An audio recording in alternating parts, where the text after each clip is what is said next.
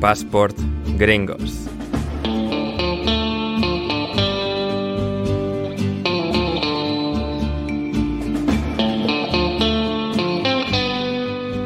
Bienvenidos a Passport Gringos, vuestro podcast favorito sobre deporte y cultura pop en Estados Unidos. Hoy toca un tema que nos han pedido muchos oyentes y hoy estamos aquí para dárselo. Hoy hablamos de wrestling, de lucha libre americana, de pressing cuts como se conoció en España. Hoy, un absoluto friki de las luchitas del wrestling, como soy yo, Ander Iturralde, va a tratar de resolver las dudas de un novato de esta extraña y tan singular modalidad que existe en un punto exacto entre el deporte y la ficción. Esto es Paz por Gringos y para el programa de hoy estoy junto al novato del wrestling, mi inseparable copresentador, David Mosquera. ¿Cómo estás, David? Hola, Ander, ¿cómo, cómo estás?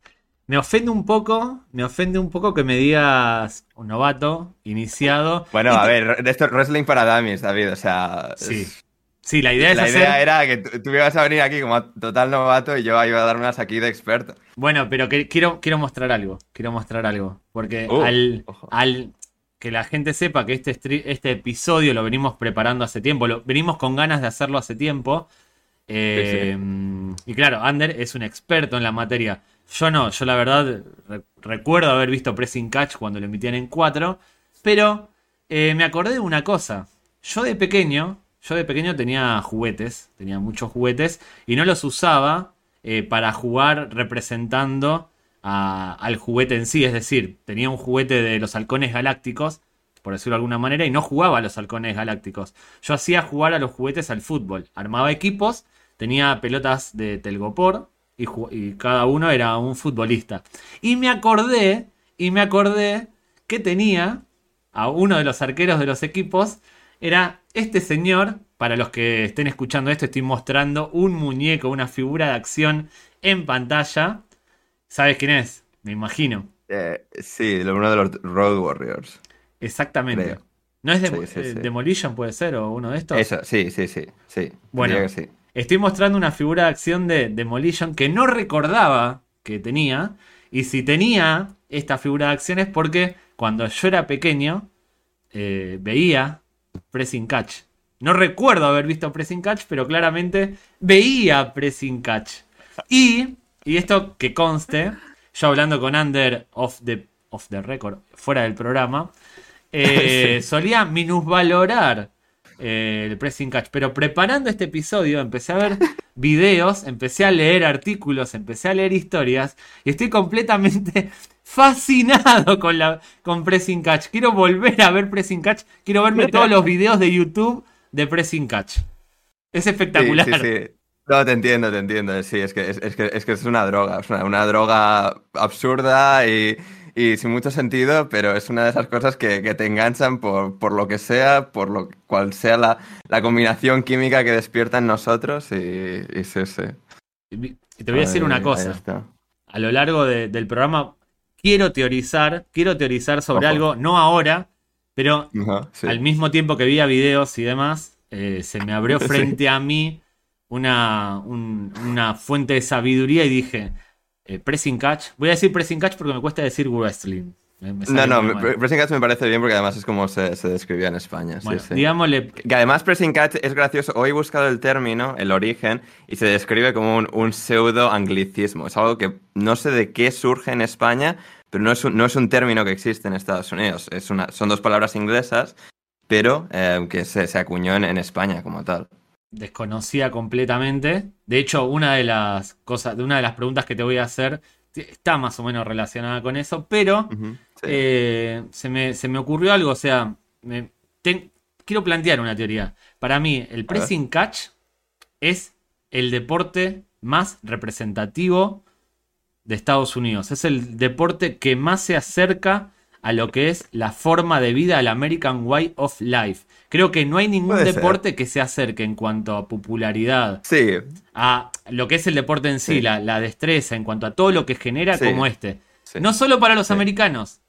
Te voy a decir por qué y después lo desarrollamos. Sino, a mí me preguntan que diga 20 jugadores de baloncesto y yo más o menos que sigo el baloncesto lo puedo hacer. Ahora, 20 jugadores de, la, de fútbol americano, no, no, no puedo. 5 como mucho. De béisbol, 5 o 10 como mucho. Y de esto que se juega con. ni uno. Eh, Gretzky, eh, este que lo Mira, se acordado, de buen Gretzky esta vez. Y no, y ninguno más. Y así le debe pasar a muchos españoles. Sin embargo, yo, luchadores de pressing catch que yo pensé que no, no conocía, al ir preparando me dije, este lo conozco, este lo conozco, lo conozco, lo conozco, lo conozco. Y no haberlo visto pelear, sino haberlo visto en películas, series, pero conozco igual 50 peleadores, es una locura. Y como a mí le debe pasar a un montón de españoles y a un montón de americanos. Sí, sí, sí, sí. Eh, no, sucede eso. O sea, e, el boom del wrestling en Estados Unidos fue finales de, de los 90 y, en España hay dos plazos de, tiempo muy concretos, que es en 1990 en Telecinco, la llegada de Telecinco a Antena 3 a la televisión en, en España, eh, llega con el pressing catch, lo emiten durante un año y la gente ahí pues se, queda con Hulk Hogan y, el último guerrero. Y luego, años después, en el 2006-2007, eh, regresa de la mano de Cuatro, que se había convertido en Cuatro desde Canal Plus y con los derechos también de retransmisión del wrestling y lo pusieron, digamos, a ahora prime time, entre comillas, los fines de semana, en un canal grande, eh, como a mediodía más o menos, y eso fue un momento en el que mucha gente que no lo seguía o que no tenía mucha noción de ello, lo empezó a ver por, eso, porque de repente pues, estaba delante suya y, las referencias que tiene de la gente de nombre son de esos dos momentos eh, en el espacio-tiempo concretos. Sí, sí, y bueno, y además en todas las películas, series que aparecen luchadores o aparece algo relacionado con, Pressing Catch. Así que de todo esto va el episodio de hoy, mm. eh, que es un Pressing Catch para Dummies. Los típicos, el típico formato de libro para Dummies sobre alguna materia. Bueno, queremos hacer, este no va a ser el último episodio que hagamos relacionado con el Pressing Catch. Desde ya lo digo, desde ya lo digo, eh, pero va a ser, digamos, un episodio introductorio. Porque Así como hay gente como yo que se acercó a esto en la época de 4, como dijo Ander, eh, hay un montón. Somos muchos los que nos acercamos así y vale la pena conocer muchas de sus historias buenas y malas. No, es que el wrestling mola porque hay una cantidad de historias personales fascinantes de, gente, de, vidas absolutamente únicas que, son, entretenidas de explorar. Sí, y antes de, antes de comenzar, el otro día vi. Sí, tenemos muchas cosas que comentar. hoy, Hoy, hoy vale la pena el episodio de hoy. Eh, y después les digo, vale la pena que se pongan a ver en YouTube historias del Pressing Catch. es realmente espectacular. O no, esperen a que las contemos nosotros. Sí, sí, ya, las contaremos nosotros. En los últimos, en el creo que fue ayer, antes de ayer, vi un tweet, esto cambiando un poco de tercio, eh, simplemente la idea de este podcast no es solo hablar de deporte y de cultura. Sí, sí, tenemos que meter un poco de turra al principio porque tenemos muchos intereses que, queremos compartir con vosotros. Y además, eh, para todos aquellos que escuchando esto, después de escucharnos a nosotros, tengan ganas de visitar Estados Unidos, son cosas que, sirven, son cosas para el día a día. Exacto, exactamente. vi un tweet en el que una persona norteamericana, un camarero o camarera norteamericano, se quejaba de la propina que le había dejado eh, un europeo en una cena de 694 dólares, esa persona europea, de la que la camarera en este caso se queja, dejó 70 dólares, que es aproximadamente, vamos a decir que sí, el 10% de, de, la propina. Eh, yo, se lo comenté a Ander por, por, privado porque me llamó la atención y yo dije, ¿por qué se queja si eso es, eh, por ejemplo, lo que yo hubiese dejado de propina, el 10%? Yo suelo dejar entre el 10 y el 15% de propina y digo, además son 70 dólares, me parece muchísimo dinero. Entonces le pregunté a Ander mm. y le vuelvo a preguntar acá, para que conteste delante de todos ustedes. ¿Está mal dejar un 10% de propina, 70 dólares de propina? Eh, está visto como, como, rata, sí. De hecho, cuanto más subes, digamos, tú ya te estás gastando 700, más se espera que subas la propina todavía más. Es decir, no te importa gastar 700, eh, pues que añadas propina más exagerada. Tiene lógica. si, sí, si gastas como muy poco y dejas como un 20%, pues, o sea, hoy dejas como un 10%, se puede, no, no, se, no se ve de la misma manera. En general, en términos generales, eso luego dependiendo de si vas tú solo y todas gastas como entre 15 y 20, puede ser más normal, pero eh, en general se suele entender, o al menos de las últimas décadas, que dejas entre eh, el 10 y el 20%. Digo, entre el 10, no, entre el 15 y 20 sobre todo. Puedes bajar a, 10 y esto, si gastas poco, pues igual no te miran mal, pero lo que empiezas a gastar más, si solo dejas 10, se te ve como en rata, agarrado, eh, tacaño. Em, pero, em, claro, si te fijas en, en, el recibo que enseña el tweet este, lo que hacen, o sea, ya 15 y 20 es lo que es socialmente aceptado, pero ya muchos restaurantes y tal, bueno, te lo calculan por ti, lo, calculan por ti el porcentaje eh, en el cheque y mira, pues 20% eh, es esto y tal, y no empiezan desde el 15, empiezan desde el 20. Es como, bueno, o sea, ahora es como, mira, entre, entre el 20 y 25, ya que estamos, ¿eh? ¿por qué no subimos entre 20 y 25? ¿Y es obligatorio? ¿Es por ley o es no, no. Eh, a voluntad? No, e, esa voluntad e, es simplemente una regla social, no hay ningún tipo de oficialidad, no te pueden reclamar nada como tal, pero bueno, la idea es si vas a volver en algún momento a ese restaurante, porque siempre hay un momento en el que pagas lo que sea, un efectivo, te, te lleva la tarjeta, lo que sea, hay un momento en el que te puedes ir y que antes de que ellos vuelvan a por eh, eh, el ticket y vean cuánto has dejado y que, o sea, nunca tendrías que confrontarlos si nunca vuelves al restaurante. Pero, o sea, entender que, hombre, pues como eh, la acción cívica y normal en ese caso eh, es, que dejes, pero no, por poder puedes irte sin dejar nada. Ok, y ahora te voy a hacer una pregunta. Si eso sucede en España, ¿cuánto, ¿cuánto se deja de propina? ¿Qué le das al camarero? Claro, yo, a ver, yo el problema que tengo es que siempre pago con tarjeta. Y claro, aquí, aquí no, cuando luego te traen el ticket no hay como apartado de cuánto quieres dejar de propina. Claro, eso, si no, yo seguramente dejaría. Y claro, yo en general tiendo a hacer lo que haga el resto de la gente a, mi alrededor en el país en el, que estoy, en este caso en España. Si la gente por costumbre deja tanto de propina o se sobreentiende que es lo socialmente eh, correcto dejar X, yo tiendo a dejar X. Em, como no, pues yo qué sé, si tengo algo suelto y tal, pues esto, lo típico que dejas un par de euros, algo así, pero hasta ahí. Y eso solo por eso. Si, si, si fuese como en plan, deberías tal, yo lo haría, pero como no, pues yo sigo la corriente. En, en, realidad te tiré el centro para que me respondieses lo mismo que me respondiste por, por WhatsApp. es verdad. Pero quería, pero quería aquí comportarme como, mira, qué, bueno es Sander. vamos, vamos a repetirlo para la gente. Vamos a repetirlo, hazme la pregunta, hazme la pregunta. Si, si eso sucede, si a ti te sucede en España eso, ¿cuánto, qué le das al camarero? Las gracias. bueno, era, era con eso, va que chuta. Con eso va que chuta. Bueno, siempre dejen propina, muchachos, porque los trabajadores de servicios eh, son trabajadores, están muy puteados. Entonces tratemos siempre. en Estados Unidos se está interiorizada la idea de la propina porque cobran de base todavía mucho menos que en la mayoría de países europeos, por ejemplo.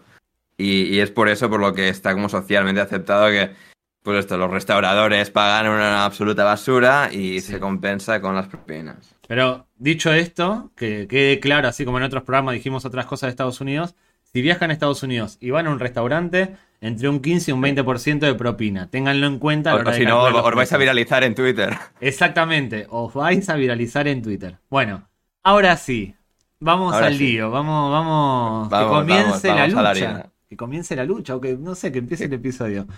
Eh, antes mencionaste, Pressing Catch y lo cierto es que yo conozco, porque hay varios nombres, yo tengo varios nombres. Eh, está pasando un camión de chatarra por delante de... es, un chatarrero que pasan generalmente los sábados y domingos a la mañana, eh, temprano, y bueno, ahí está. Sí. Bueno, no importa. bueno, esto es tan temprano ya, ¿eh? O sea, viene, viene tarde hoy. Hoy viene tarde, otros días viene a las 8 de la, de la mañana.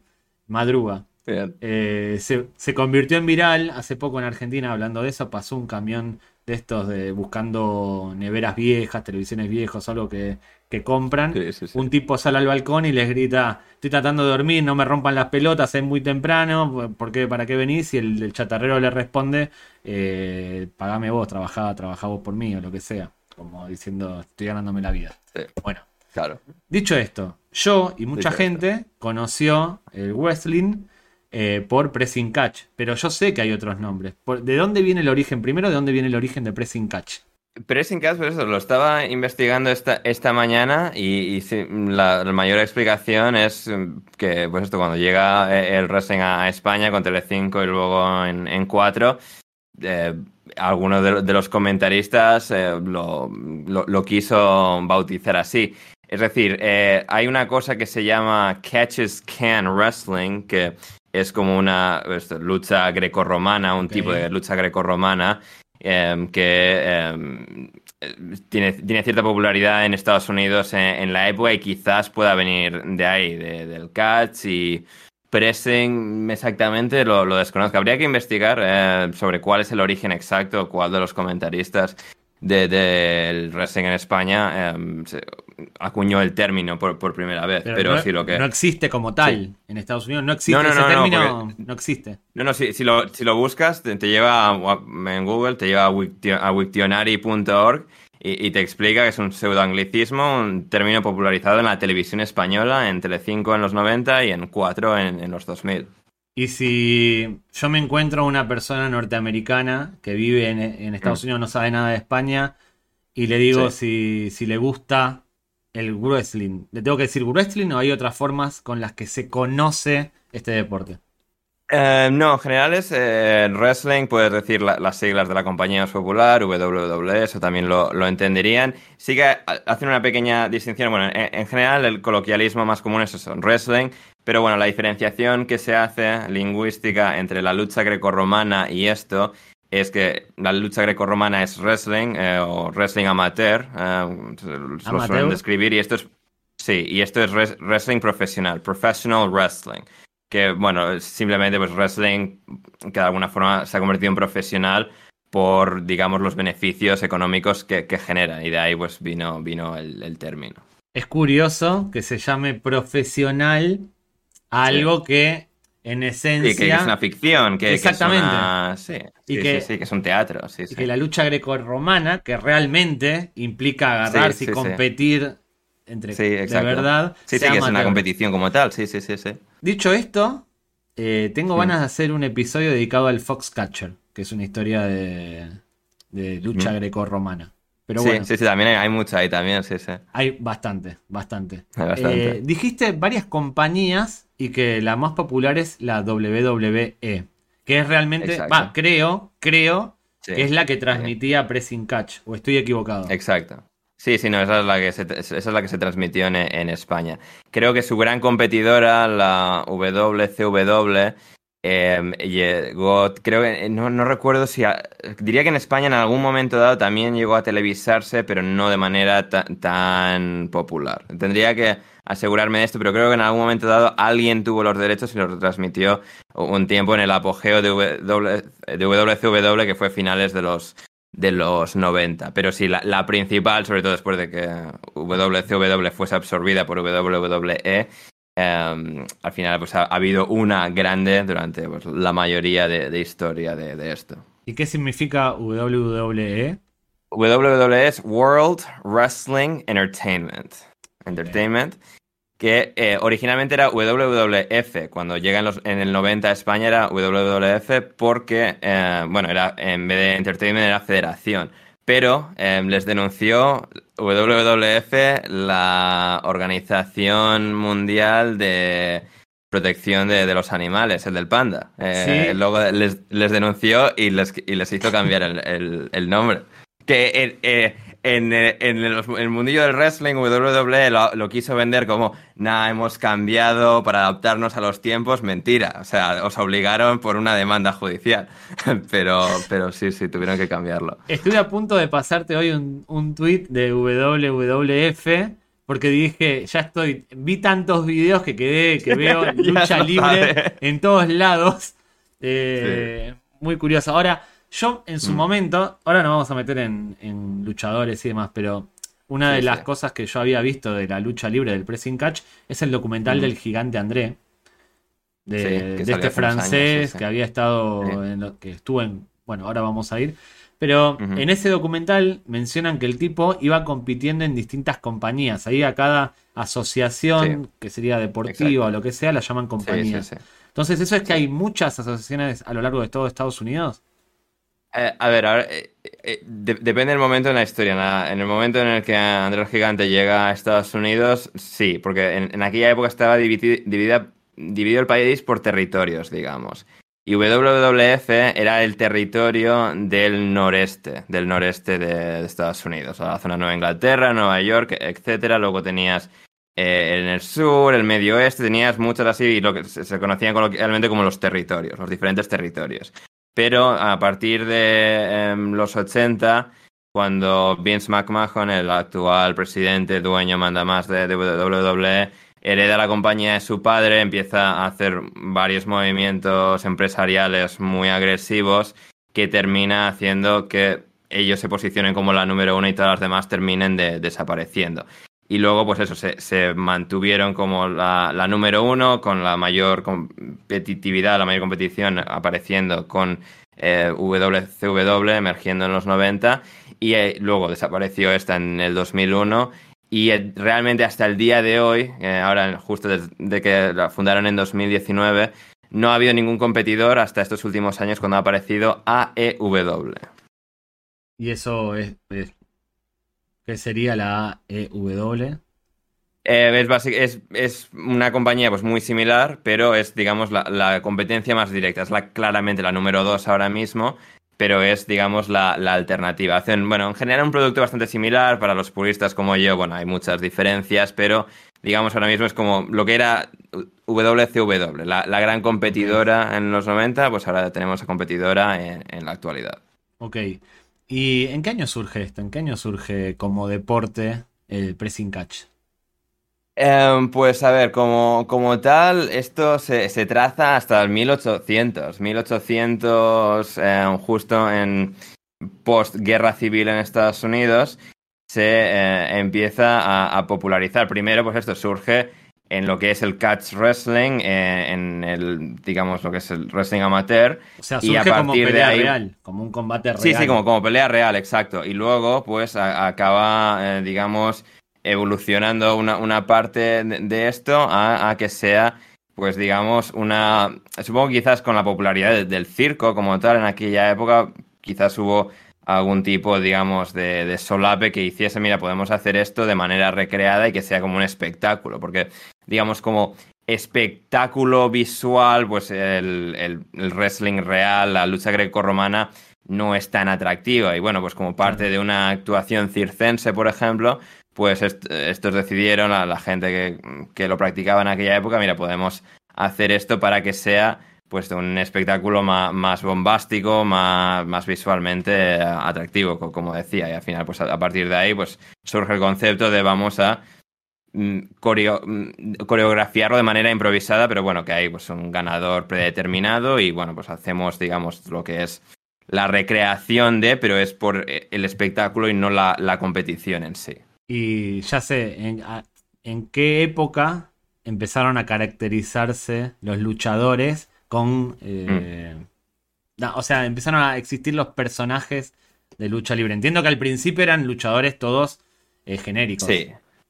Eh, sí, básicamente. En, se traza a principios de 1930, la década de los 30, cuando, digamos, los personajes, los caracteres eh, empezaron a, ser más desarrollados, a incorporar más componentes de diferentes culturas. Eh, eh, explica, bueno, en, en, aquella década sobre todo pues empezaba a saber, o sea, siempre tenías pues el concepto de, los buenos y los malos, de los héroes y los villanos, y en esa época pues empezaron a, desarrollar personajes, pues más uno era pues, más cowboy, por ejemplo, luego uno era más un aristócrata inglés, un nativo americano, eh, etcétera. Eran personajes así con más matices que, empezaron a desarrollarse y a surgir de manera más clara y establecida eso en la década de los 30, 40 y luego pues avanzando a, través de las décadas con cada vez digamos más variedad.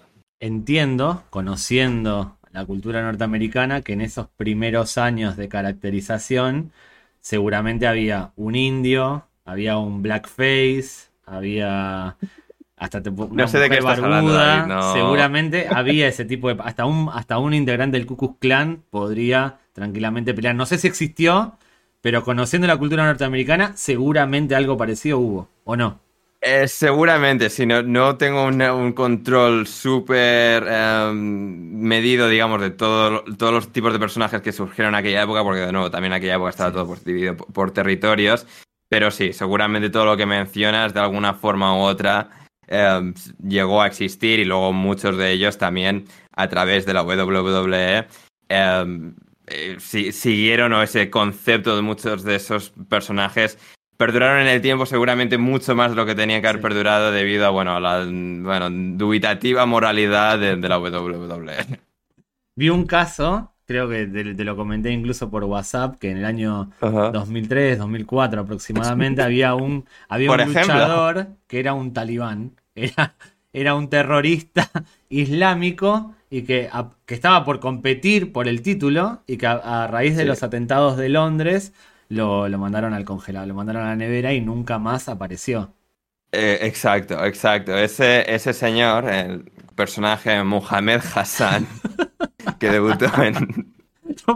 ya había pasado el 11 de septiembre, eso es lo raro. En Estados Unidos todo cambió a partir del 11 de septiembre. de hecho, el 11 de septiembre provocó que Friends, por ejemplo, sacasen la imagen de las dos torres en la presentación. No se podían hacer bromas sobre nada relacionado con terrorismo. Sin embargo, en la WWE, WWE, perdón, digo W porque en Argentina sí. Ya, ya, en Argentina, que sigue, sí. WWE, eh, había un tipo terrorista en 2003-2004.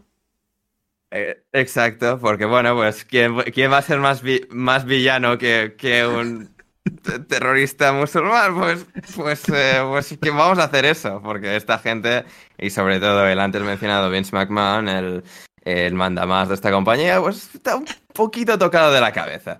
Em, y, sí, Mohamed Hassan, em, de nombre real Mark Julian Copani, este señor era italiano. Hiciste acordar, se viralizó estos días, se viralizó estos días un video en el África Profunda, que hay unos documentalistas eh, haciendo su trabajo.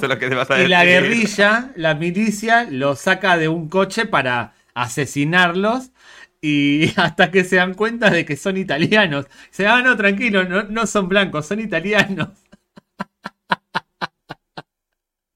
Es espectacular. Ni siquiera en Padre de Familia hacen un chiste tan bueno como ese. La realidad supera la ficción y bueno, todo esto para, bueno, eso, lo del nombre, un italiano haciendo de árabe, es espectacular. Sí, sí, sí, sí. Y pues eso, Mohamed Hassan eh, debuta en WWE en, en, 2004 y dura, pues eso, básicamente un, año, hasta, bueno, ni, ni, siquiera, dura hasta, hasta el verano de, del 2005, que si no me equivoco es cuando suceden los atentados en, eh, en Londres y luego ya pues deciden congelarlo y ah, bueno, poco tiempo después de dejar ir a, a, este hombre. Ni siquiera se tomaron la molestia de, bueno, vamos a reinventar del personaje, hacer algo distinto, nada, nada, fuera fus, fus. No, no, no, queremos líos, no queremos que ahora nos van a mirar mal, o peor de lo que nos estaban ya mirando. Y, y sí, el pobre Mohamed Hassan, eh, bueno, fue, acabó siendo liberado de, de, su contrato. Y hay un reportaje, que, bueno, lo leí hace bastante tiempo y no lo tengo ahora muy fresco, pero en la página fightful.com eh, hicieron un reportaje bastante detallado, creo que en el año 2016, acerca de lo que, o sea, hablando con, con, con Mark Julian Copani sobre cómo fue la experiencia de ese año de, eh, bueno, de interpretar a este, a este personaje, porque al final, claro, interpretas a este personaje, claro, medio en ficción, medio en realidad, porque de alguna forma existe con, con el público en vivo y es algo en, que, en, teoría va bajo una pretensión de, de realidad y en ese sentido pues era, era un lugar en el que estar bastante comprometido. Sí, imagínatelo en la casa cuando sucedieron los, los atentados diciendo, uff, me parece que me voy a quedar sin trabajo. Eh, dicho es Que, es que es tremendo. Dicho esto, em, ¿cuáles son las reglas? Entiendo que se entienda bien, durante los combates a veces las reglas, por situaciones de guion, van, se van corriendo según amerita la trama. Pero ¿cuáles son las reglas original, las reglas en esencia de un combate de pressing catch. Sí, pues las reglas son básicamente que ganas por un conteo de tres, necesitas que eh, tu oponente tenga los hombros contra la lona durante tres segundos, un conteo de tres del árbitro.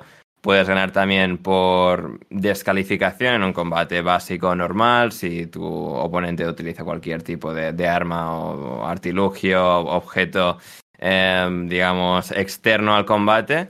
Y también puedes ganar pues, por conteo de 10 de fuera, si pasas más de 10 segundos fuera del ring, del cuadrilátero. Em, también puedes ganar, si digamos, si es tu oponente el que pasa ese tiempo fuera del cuadrilátero, ganas tú por, por, conteo de, 10. Esas son las reglas básicas de, cómo es la, entre comillas, competición de, un combate de, pressing catch de, wrestling. Sin embargo, en ocasiones hay combates en los que no hay descalificación.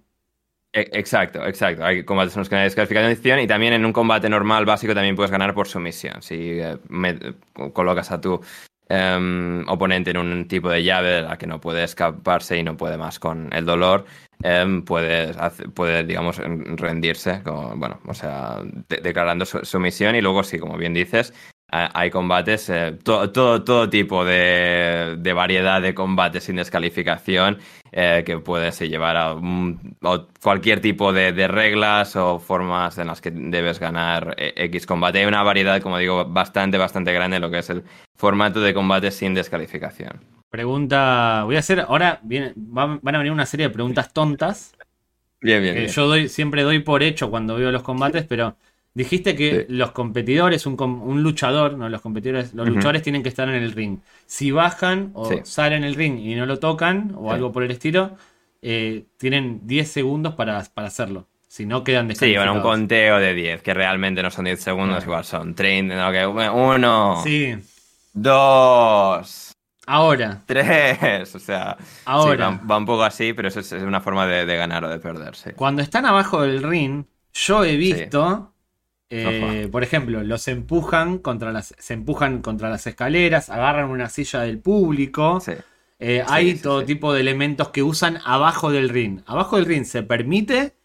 ¿O eso tiene que ver con la pasividad del árbitro por tema de guion? Exacto, puede depender la pasividad del árbitro, puede depender eso en, gran medida, pero sí, eso, digamos, contra las escaleras le puedes lanzar porque no estás lanzando las escaleras contra eh, tu oponente, así que eso se permite incluso en combates con descalificación. Puedes mandarle contra la barricada, digamos, al público, también no pasa nada. Ya una vez utilizas sillas y, digamos, objetos que lanzas o eh, quieres impactar directamente con tu oponente, eso sí que en teoría se, se considera descalificación, pero de nuevo puede depender mucho, digamos, de, la orientación del árbitro para con el espectáculo. Yo no sé si hay alguien que, esté escuchando o viendo esto sin haber visto nunca Pressing Catch. Eh, yo, yo, yo, eso es una de esas cosas que entiendo que todo el mundo ha visto alguna vez de pasada, sea incluso hoy en día ya en GIFs de Twitter o en cualquier cosa. La gente al menos un concepto básico, simple, digamos, de, la materia tiene. es mi sospecha. Y si no lo tiene, yo estoy seguro de que al escuchar esto va a tener ganas de ver algo de Pressing Catch. Porque a estar hablando de esto, que es en realidad es una estupidez lo que estamos haciendo, estamos repasando unas reglas de Pressing Catch, a mí me dan ganas de verlo. Yo estoy teniendo ganas ahora mismo de ponerme a ver, como dije al principio, historias. Ahora, sí, sí, sí. dijiste que no, no se pueden usar... Em, eh, elementos que no sean los puños. elementos. Ahora, hay combates, esa mi siguiente pregunta tiene que ver con los tipos de combate. Por ejemplo, hay uno que se llama Money in the Bank, puede ser. Sí, correcto. Donde se coloca una escalera de carpintero o de albañil en medio del ring y un, maletín con un millón de dólares, teóricamente, en el cielo. Y el primero que llega hasta ahí eh, gana, no sé qué, además del maletín, creo que gana no sé qué posibilidad de pelear. Pero ¿Qué tipo, sin meternos detalladamente todavía en lo que es Money in the Bank, qué tipos de competencia o de competición hay dentro? Porque Money in the Bank es una. Hay otro que es como una jaula. Es como una jaula. Otro. Sí, sí, eh, eh, exacto. Sí, sí, tiene, tienes esto, una, variedad grande. Eh, Money in the Bank pues, es un combate esencialmente de escaleras, digamos, que la forma en la que ganas es utilizando las escaleras para llegar a, digamos, al objeto preciado que está suspendido en, el aire. El primero que llega y lo captura y se hace con él es el ganador. Y ahí sí se puede. Ahí sí se puede usar la escalera para pegar, ¿no? Exacto, para pegar y lo que sea. Eso ya pasa a ser los combates, digamos, sin, sin descalificación ninguna. Un combate de escaleras es esencialmente eso. Tienes el combate de Steel Cage, el combate de, jaula, tienes, bueno, tienes jaula pequeña y jaula grande. Bueno, realmente hay tres jaulas, pero Tienes jaula, digamos, pequeña, mediana y una ya eh, XL. La pequeña está, son, digamos, cuatro paredes de, jaula, digamos, eh, digamos, directamente sobre eh, el filo del ring, que, digamos, no cubren lo que es exactamente las dimensiones exactas de, de lo que es un cuadrilátero. Luego tienes una más grande porque claro, la, pequeña, la, jaula esta no tiene techo. La que está, digamos, perfectamente comprimida alrededor del cuadrilátero no, no, tiene, no tiene un techo normalmente. Luego está una que es más grande que se llama Hell in a Cell, infierno en una, en una célula, digamos, es la traducción literal, que eh, tiene, un, tiene un techo, es mucho más alta y Em, recubre también lo que es la, parte exterior del cuadrilátero. Es decir, en ese combate puedes salir del cuadrilátero y sigues estando dentro de la jaula, a diferencia del primer caso. Y luego hay una tercera que es como un. Bueno, originalmente era más como, era como un, era un círculo, ahora es más algo más cuadrado, pero se llama Elimination Chamber, la cámara de la eliminación, que es una jaula en este caso más con, con cadenas de un hierro más grueso y luego hay como cuatro cúpulas dentro de este círculo y cada tanto tiempo va introduciéndose un, luchador nuevo al combate. Normalmente estos combates son con seis integrantes. ¿Y qué es? Eh, ¿Todos contra todos? Sí, en la mayoría de casos todos contra todos. Puedes poner un combate por parejas dentro de una de las dos primeras jaulas, por ejemplo, la, pequeña la, o la mediana o puedes, sí, y luego pues puedes hacer un uno contra uno, una triple amenaza en el que obviamente pues esto es todos contra todos, un, cada uno va por, su lado, a cuatro bandas, cinco, eh, sí, o sea, tienes diferentes formas de, organizar a, a, los diferentes luchadores. ¿Y qué se puede pelear? ¿Uno contra uno, dos contra dos, tres contra tres, cuatro contra cuatro? ¿Es ilimitado o hay categorías específicas? No, es, es, ilimitado y categorías como tal no hay porque es esto, es más siempre en función de, la trama y aquí es donde, digamos, el componente de deporte no es tan estricto, sino es más, bueno, es como un... un es, para llegar a un fin, es, digamos, un, arma para llegar a un fin, digamos. Y, y, en este caso, pues esto puede ser, hay todo tipo de combinaciones. Esto puedes hacer uno contra uno, dos contra dos, tres contra tres, 4 contra 4 normalmente no ves más de 5 contra 5 ya por limitaciones logísticas de que ya es demasiado caos. Luego sí que también tienes, por ejemplo, la Royal Rumble, que es un combate de 30 en el que em, se van introduciendo los 30 de, de, manera de manera secuencial. Empiezan dos, luego entra el tercero, cuarto, quinto, sexto, así ¿Qué es, sucesivamente. Un rey de pista? ¿Un rey de pista? El que gana entra otro y así.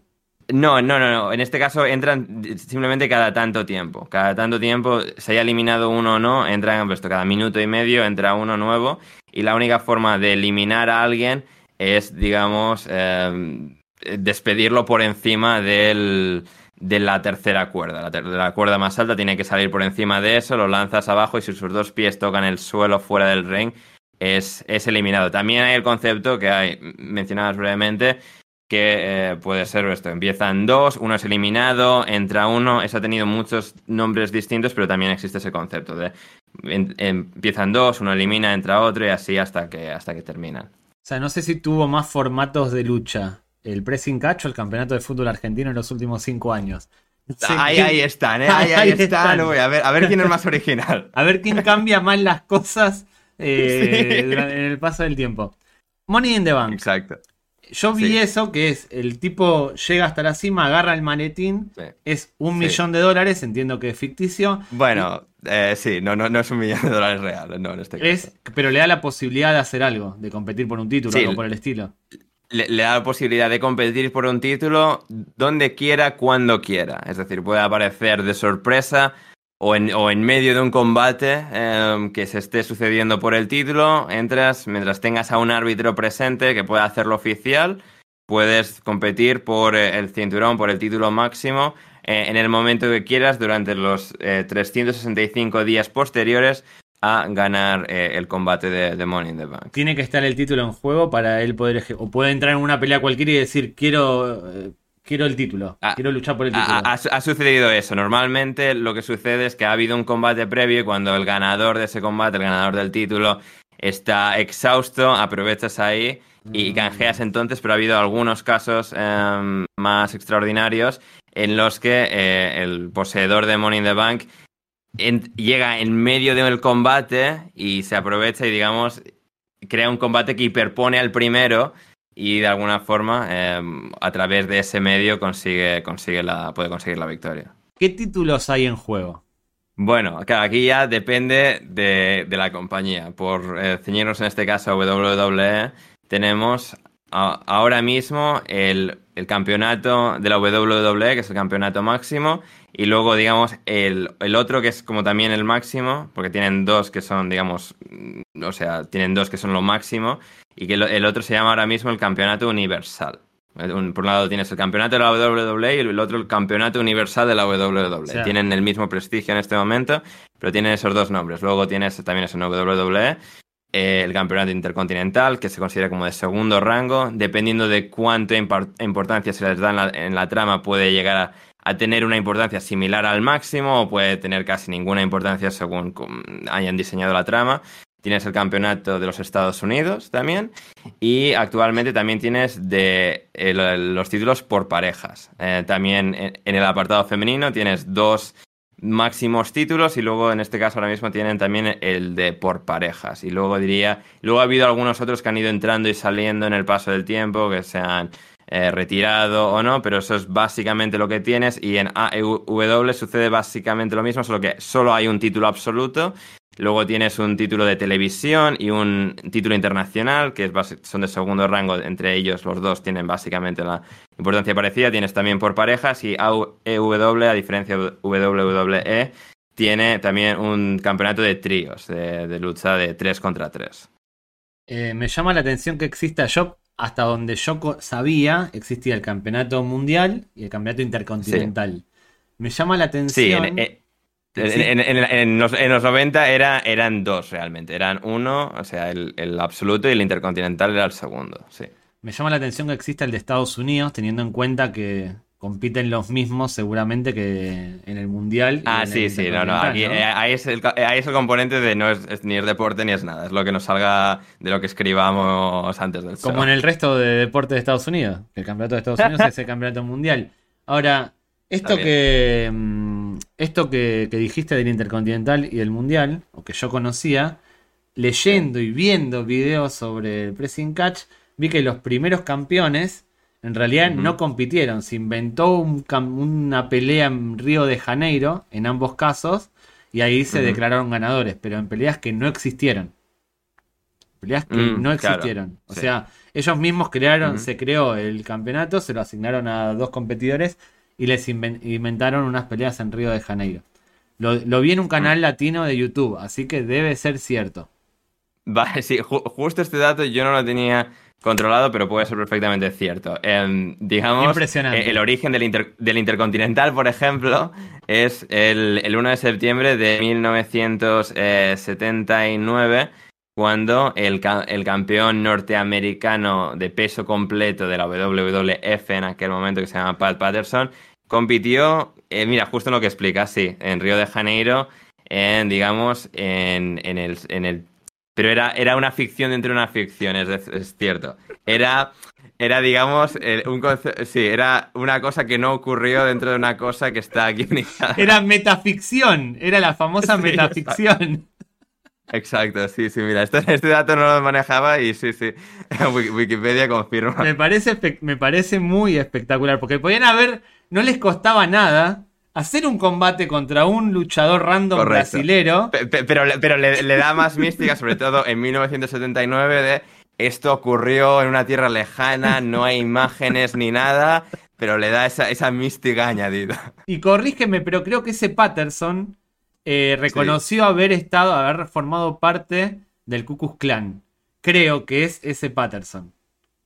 Puede ser, a ver, sí, sí, ahora eh, no tengo, no lo controlo ah, como, como, una certeza, pero bueno, él nacido en Montreal, Quebec, Canadá, eh, de hecho, creo, o sea, él, su nombre, su nombre real, su nombre legal es Pierre Clermont, eh, porque eso, él hablaba nativamente francés antes que, que inglés, y en cuanto a lo del Ku Klux Klan... No sé si es él o otro rubio, no, no recuerdo el nombre. Ahí puedo estar equivocándome. Imagino que sería otro solo por ser este canadiense, pero podría llegar a ser. Puede, puede ser. Pero bueno, Y se puede tener el, son cinturones, como en boxeo. Se puede tener, se puede ser campeón de todo al mismo tiempo. ¿Hay algún caso de campeón de todo al mismo tiempo?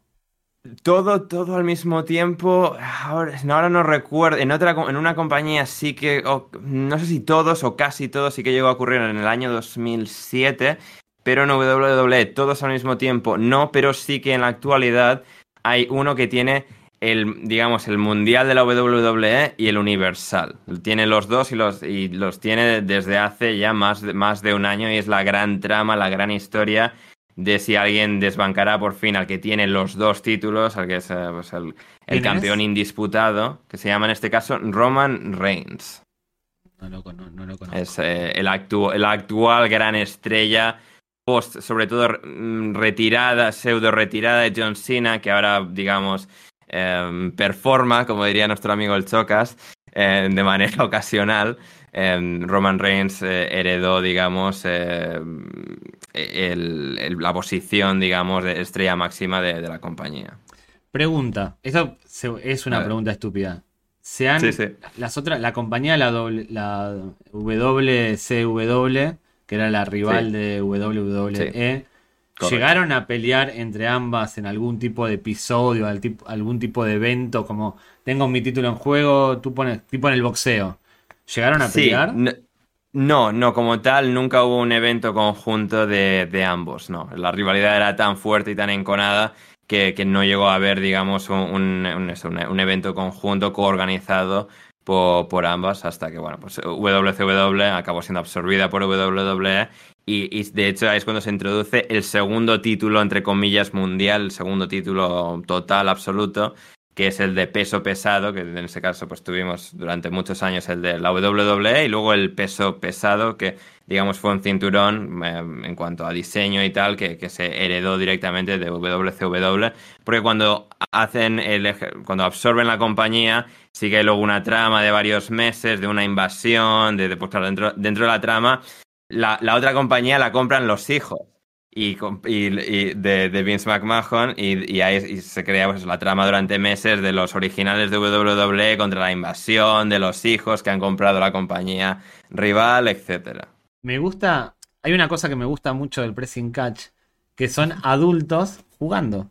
Es como cuando nosotros somos pequeños que jugamos con nuestros amigos eh, a pegarnos o lo que sea. Bueno, son adultos performando, como diría el Chocas, eh, a niños. Y eso, ese aspecto lúdico a mí me parece fascinante. Y banco el pressing catch por eso nada más. Eh, otra, mm. otra pregunta más eh, referente a... Antes, en la época que existían varias compañías, o dos compañías, las dos más conocidas, los luchadores iban se iban, o sea, fichaban, podían estar en una o en otra, no simultáneamente, pero era yo te contrato, te robo como figura y compites conmigo. Exacto. ocurrió varias veces y es parte de las mayores tramas durante los 90, em, digamos, surgieron alrededor de, eso, de unos yendo de, un lado a otro. El caso más grande, el caso más sonado fue el de Hulk Hogan, la gran estrella, el chico de oro de WWE, que ficha por WCW. Y, eso se convierte en, uno de los grandes puntos de, interés de, de, los 90, lo que termina de establecer a WCW y la, y la hace adelantar a WWE durante un, par de años, como la, más popular es a, partir de, robarles a, Hulk Hogan. Y ahí eh, la WWE hacía referencias en sus tramas a Hulk Hogan o pasó a ser un personaje que no, al que no había que nombrar. Eh, en general, la política, eh, desconozco con precisión cuál era, digamos, la filosofía en los 90, pero en general la política, filosofía de WWE es, en general, nunca hacer referencia a, la competencia, a los rivales. La gente que estaba antes aquí, pues hacemos como que no existía hasta que vuelva y luego, o sea, la, historia vuelve a existir como tal. Salvo que estén muertos. Eh, eh, eh, salvo, que hayan, salvo que hayan muerto, porque a Eddie Guerrero lo mencionaban siempre. Sí, no, bueno, Eddie Guerrero. La viuda de Eddie Guerrero empezó a eh, tener un personaje. Sí, no, pero bueno, Eddie, Guerrero fallece en el año 2005 cuando solo hay WWE y él fallece siendo un luchador activo de, WWE. Pero quedó como trama, quedó en la trama. bueno, sí, sí, no, bueno, quedó en la trama y bueno, ya, y una vez ya WWE absorbe lo que es WCW, se hace referencia a mucho de lo que ocurrió en esa compañía porque ya se considera propiedad de nosotros, digamos, de WWE. Y pregunta, los títulos del mundo. Acá voy a tirar un... Sí, sí. Eh, ¿Se juegan en WrestleMania o puede ser en cualquier... Esto no te lo pregunté. No, paremos acá. paremos, paremos, paremos, paremos. paremos, ¿Cuándo se emite en, Estados Unidos? ¿Qué es? ¿Una vez por semana? ¿Una vez por mes? ¿Esto ¿Cuándo se emite? ¿Cuándo, se... disputa? Sí, em, digamos, hay dos shows principales de WWE en este caso, que se emiten una vez a la semana, uno el lunes y el otro los viernes. En AW sucede lo mismo, tienen un programa que se emite semanalmente los miércoles y un programa secundario que se emite los viernes, en líneas generales. Tienen eso, dos programas que van ocurriendo eh, semana a semana y ambas compañías tienen dos, digamos, eh, programas principales. ¿Y dónde se disputan? ¿Siempre en el mismo, es un estudio o van en distintos, tipo Madison Square Garden, en distintas sedes?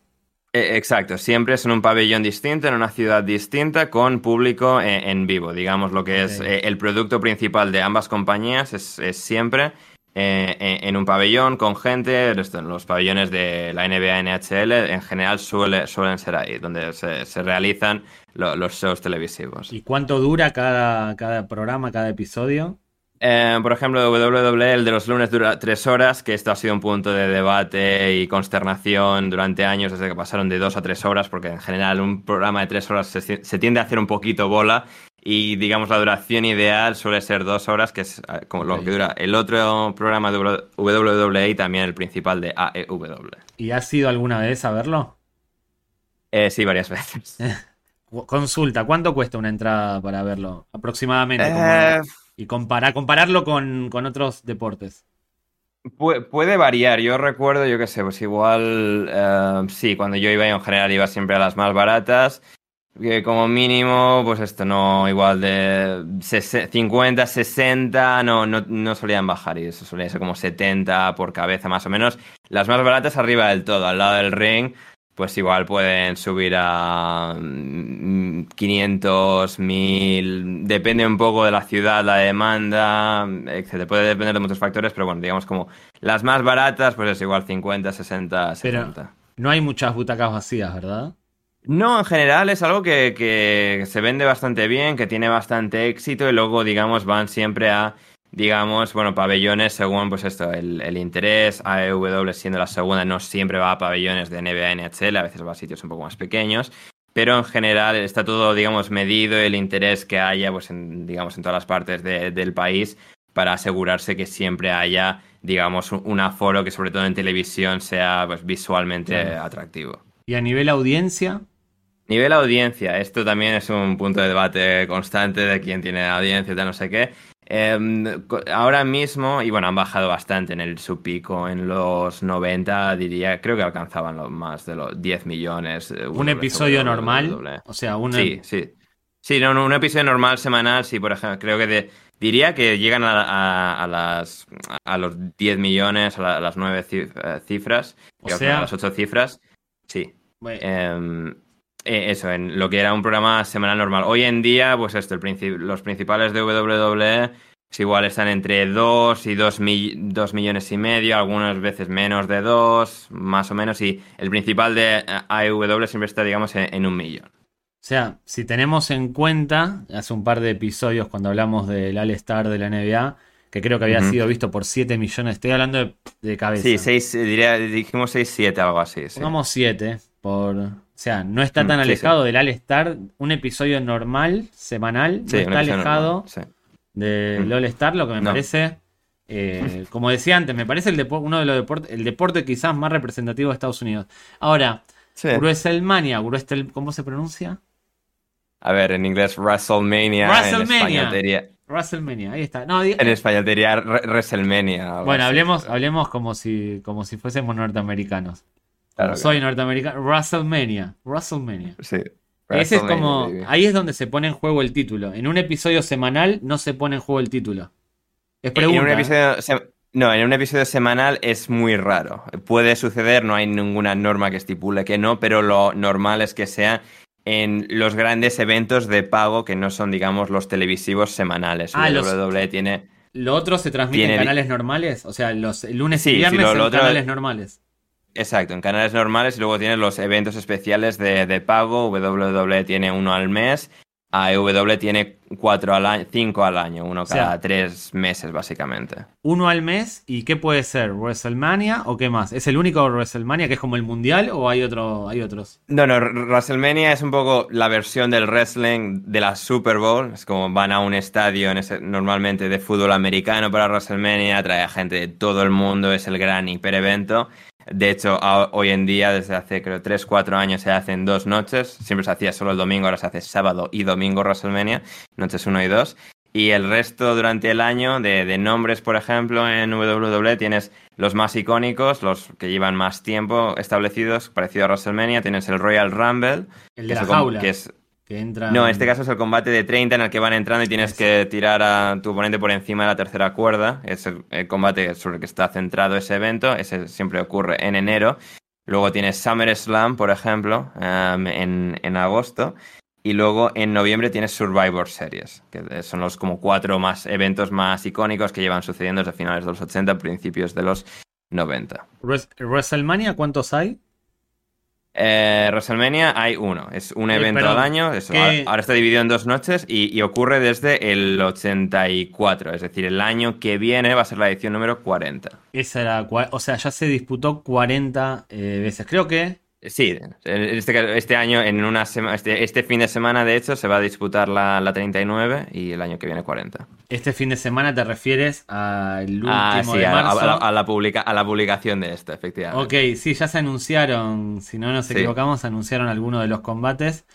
Sí, eh, Que yo te lo, yo te lo, me acuerdo antes de esto, para que lo sepa la gente, yo después de haberme familiarizado con el mundo del pressing catch, le mandé a Ander un mensaje ¿A que no sabías que se acaban de anunciar los, los, que van a pelear en WrestleMania? Y le empecé lo primero lo que me llamó la atención fue que está Logan Paul, que se anota, se apunta en todas las cosas, es el Ibai, el Ibai norteamericano. Sí, Se eh, apunta todo. Eh, eh, es, es, Ibai, pero igual más todavía. Claro, sí. Y después me llamó la atención, no, no hablamos casi de luchadora, vamos a hablar un poco de luchadores, pero está Edge, que es uno de los que yo conocía de Pressing Catch, totalmente hecho polvo. Parece Cano del Mortal Kombat. O sea, está, no, sé qué le pasa.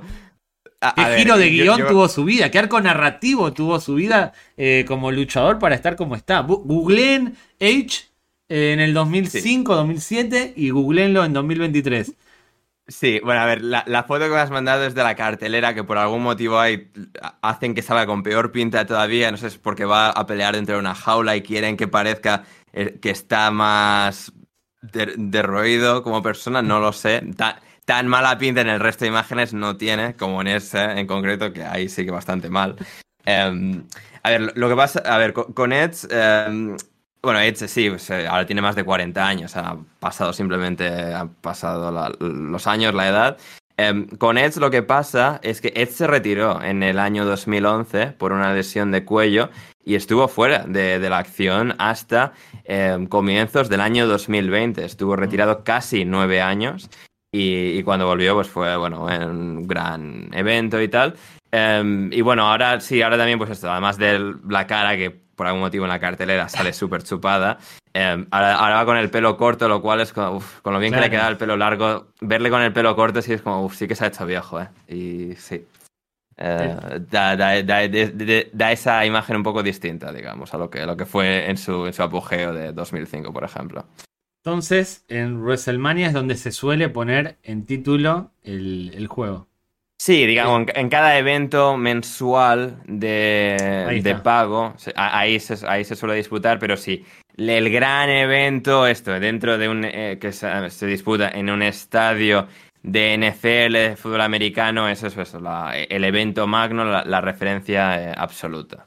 Bien, y ahora eh, quiero pasar a luchadores. Hablemos de luchadores si yo te. Viste que en el fútbol uno puede decir quiénes son los cinco mejores. Tenés a Pelé, Maradona, Messi, bla, bla. En básquet, lo mismo. si yo te digo, si yo. No los que, no tus favoritos, sino si yo le pregunto a alguien cuáles son los cinco mejores luchadores de todos los tiempos. Hmm. Objetivamente Más o menos. Sí, no, no, no, no, entiendo exactamente porque este debate se tiene constantemente. A ver, aquí también, em, digamos, no solo las entran en juego las habilidades atléticas, pero digamos lo que han sido como estrellas. Es, de alguna forma acaba siendo no tanto como ordenar atletas como ordenar actores a veces. Es más comparable a veces quizás lo que, un ranking que haríamos de, actores. Y claro, el top 5 básicamente yo te diría que incluye a Hulk Hogan por haber sido lo que ha sido, o sea, la mayor estrella de la historia del wrestling. ¿Viste?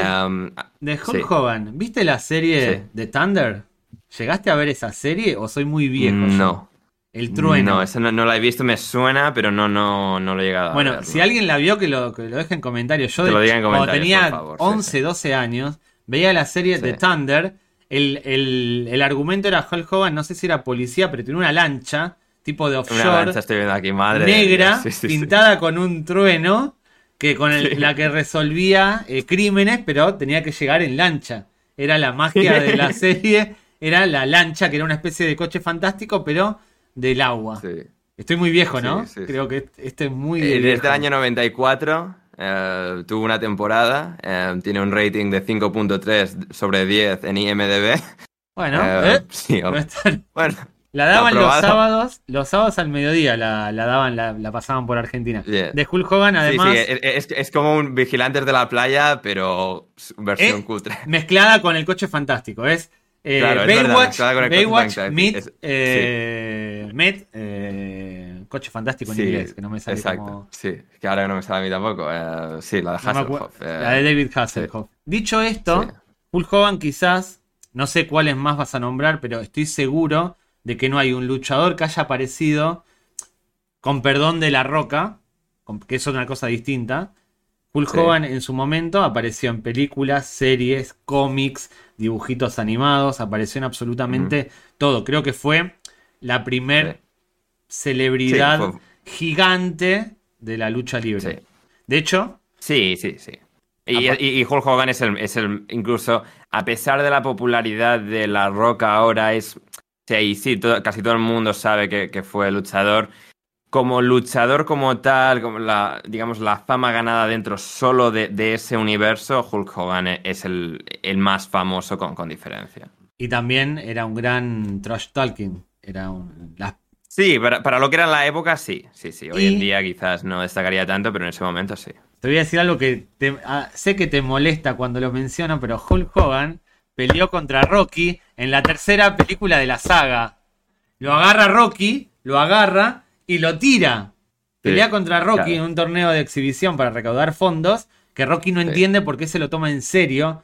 Hulk Hogan, Rocky dice, no, bueno, esto es un combate, esto es una tontería, tranquilo. Y Hulk Hogan lo quiere machacar a Rocky. Y después Rocky obviamente dice, ah, ah, piña, piña, piña.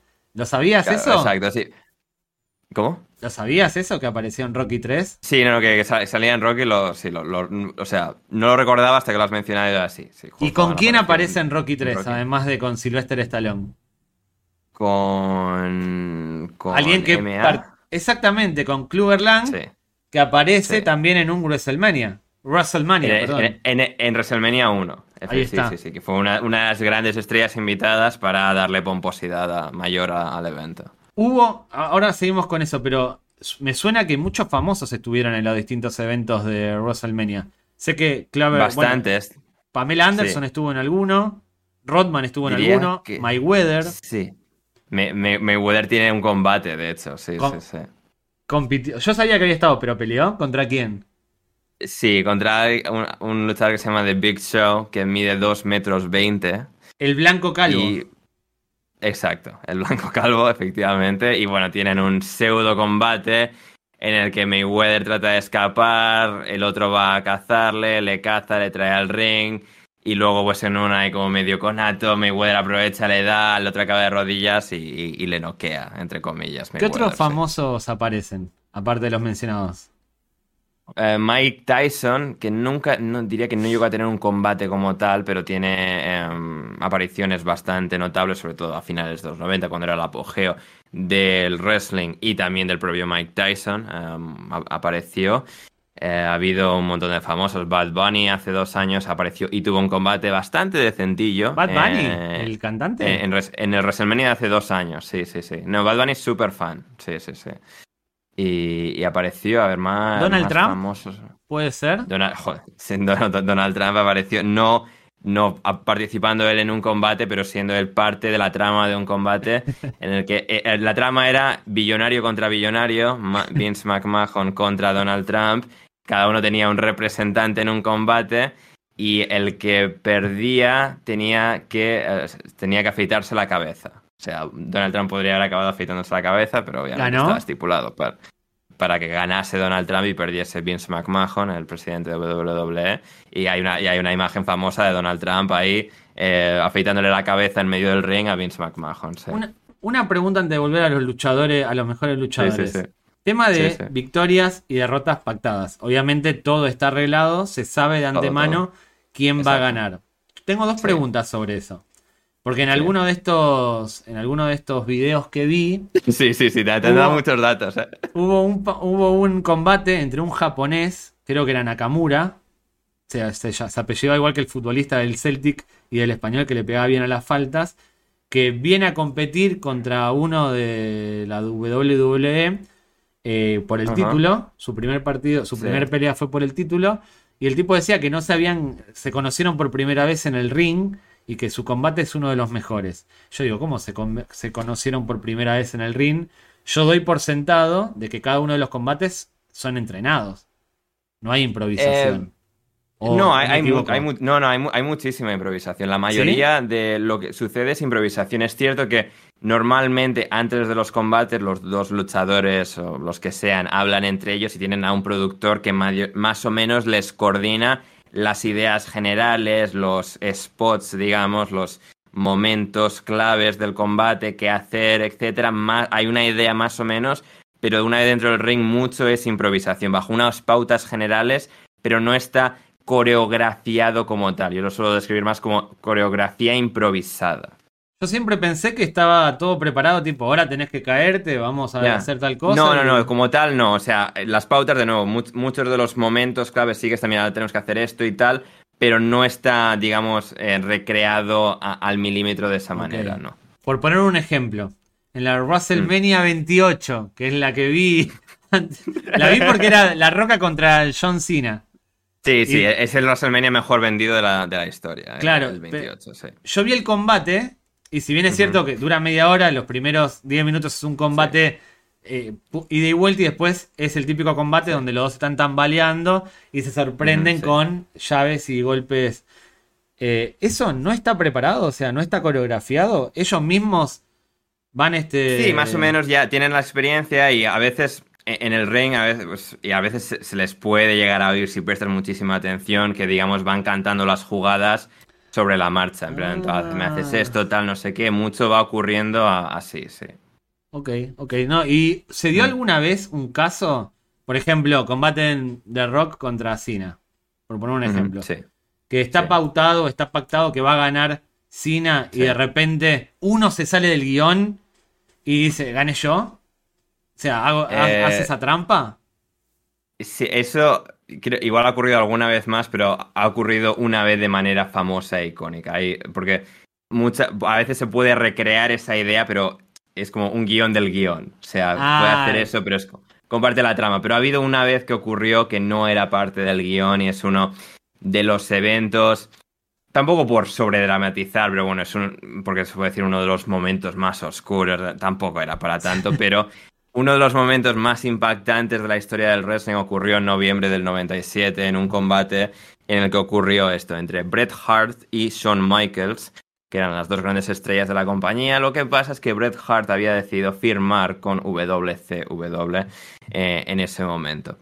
Claro, él, él, se, él se marchaba, él se iba la semana que viene y tenía su combate ah. por el título con Shawn Michaels. Y hay muchísima intrahistoria en este combate y tiene muchísimas capas, pero la esencia de la sinopsis es que Bret Hart, y bueno, son Michaels hasta cierto punto también, pero Bret Hart era una persona bastante difícil de, llevar Y el combate, eh, no recuerdo quién entra como campeón. Diría, diría que entra Bret Hart como campeón em, a este combate. Pero algo importante de este combate es que sucede en Montreal, Canadá. Y Bret Hart era el héroe canadiense. Bret Hart era la gran estrella de Canadá, era el héroe nacional en lo que a wrestling se refiere. Y para él, a pesar de haber firmado con WWE, era clave, era importante no eh, perder ese combate en Canadá, eh, en su, lo que era su último combate en WWE. Eh, digamos, él, en su cabeza, pues gano yo el título y lo dejo vacante, me voy y lo dejo vacante y, digamos, proclamáis un campeón nuevo después de irme yo. Y él no se bajaba de la burra de esto, que no, que él, él en Montreal no perdía, que no perdía, que tenía que ser así, etcétera. Vince McMahon, que estaba pues en aquel momento en el 97 en una rivalidad extrema con WCW, además de haber perdido a su estrella, acabó entre comillas accediendo, pero él no quería hacerlo. Él no quería hacerlo y lo que acaba ocurriendo en ese combate es que cuando eh, Shawn Michaels pone a Bret Hart dentro de una llave, lo incrusta dentro de una, llave, em, en ese momento el árbitro dice se ha rendido cuando Bret Hart no se había rendido. Y dan como ganador a Shawn Michaels. Y es un momento muy impactante porque no es la reacción normal al final de un combate wrestling. Además de que ves que no se ha rendido como se rinde un luchador normalmente. La reacción suya de, o sea, de claro, de porque él no sabía que se la estaban jugando, pero se la jugaron. Claro. Bueno, también porque él decidió que no, que yo, que no pierdo bajo ningún concepto a pesar de que me voy mañana. Y, es uno de esos grandes momentos, se llama The Screw Job, el, trabajo de la jodida, digamos. Em, a, Bret Hart ese combate con Shawn Michaels en, Survivor Series en, Montreal en, el 97, en el que, digamos, entran a ese combate un luchador sabiendo, ambos luchadores creyendo que van a ganar ellos, uno sabiendo que, va a ganar y el árbitro sabiendo a quién tiene que, darle la victoria, a pesar de que al otro no se le ha llegado a decir que, em, que no va a ser así. Y no se lo dijo para que saliese a hacer el combate, porque de lo contrario seguramente se hubiese negado a hacer ese combate y hubiese, digamos, eh, pues sido todavía peor en no poder realizar el combate principal del evento principal eh, en, Montreal en, ese, en ese momento. Se equivocó Hart, no tendría que haber dicho nada. Ante la primera negativa, decir, ah, bueno, ok, perdón, está bien, voy a perder. Y después en el combate, eh, hacerlo. Tenía que, claro, se, la jugaron, se la jugaron Pero claro, pero Bret Hart, se negaba a salir como el villano de todo eso. Él, él, él no accedía a otra cosa que no fuese salir como el héroe y cualquier comportamiento, entre comillas, no profesional suyo delante del ah. público hubiese manchado su imagen. Hay mucha de esa psicología detrás de, lo que ocurrió. Entiendo, sí, porque en Pressing Catch siempre, eh, si bien van cambiando, eh, siempre hay un, no sé cómo qué término tienen, pero siempre hay un bueno y un malo. Creo que sí, hay sí, un héroe y un villano. Eh, sí, en inglés hay el término face. La, traducción literal es cara, pero tiene significa otra cosa, como los faces y los heels. Los, ah, como cara, como cara y cruz. sí, básicamente, exacto. Sí, pero van cambiando, o sea, esa, idea. El que hoy es bueno, dentro de dos semanas los años, la trama, van, sí, casi todos han sido ambas cosas, sí. Bien. Bueno, eh, no conocí esa historia y me gustó. Y ahora voy a buscar cómo se llama para buscar la historia. No, de esa hay mucha información, lo vas a encontrar. Vas ¿The Screw cómo es? ¿The Screw? The Screw Job. Eh, okay. Screw, pero con una S adelante y luego eh, Job al final. Bien, estábamos con los cinco mejores luchadores de todos los tiempos. Hulk Hogan, número uno. Hulk Hogan tiene que estar ahí. Em, la Roca tiene que estar en el top 5 por lo... No duró tantos años, pero al final por, por estar en el momento de máximo apogeo del wrestling, por luego convertirse en la estrella mediática en la que se ha convertido, La Roca tiene que estar. Su gran rival, la gran némesis eh, de, La Roca, de Dwayne Johnson, es Stone Cold Steve Austin. Em, que eran, digamos, las dos grandes, las dos principales estrellas del, del cambio de siglo, del 98, 99, 2000, 2001. Em, estos dos tienen que estar también, siempre van un poco como... Es, no puedes tener un poco el uno sin el otro.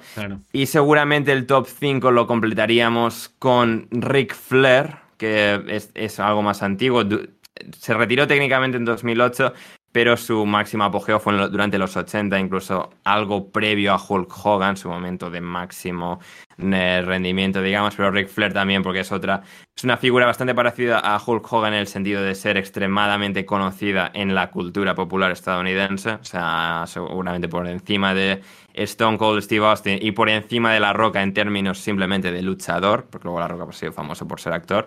Y seguramente el top 5 lo tenga que completar Shawn Michaels, el que ganó a Bret Hart en este combate.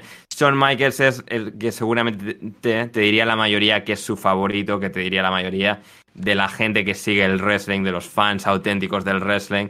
Shawn Michaels tiende a ser el número uno. Y a veces, muchas, muchas de las ocasiones, eh, es el debate de si eres de Bret Hart o de Shawn Michaels como el más ah. grande, el, el, mejor para la gente que sabe de wrestling de verdad. Y Shawn Michaels entre, entre ser técnicamente muy bueno, digamos, en, o sea, actuando dentro del ring y la forma en la que tenía de, de moverse y su capacidad atlética, Shawn Michaels, digamos, también, y también por lo que era su personaje y, y, los niveles de popularidad a los que llegó, puede estar en un top 5 absoluto, digamos, de popularidad de grandes estrellas de, la historia del wrestling.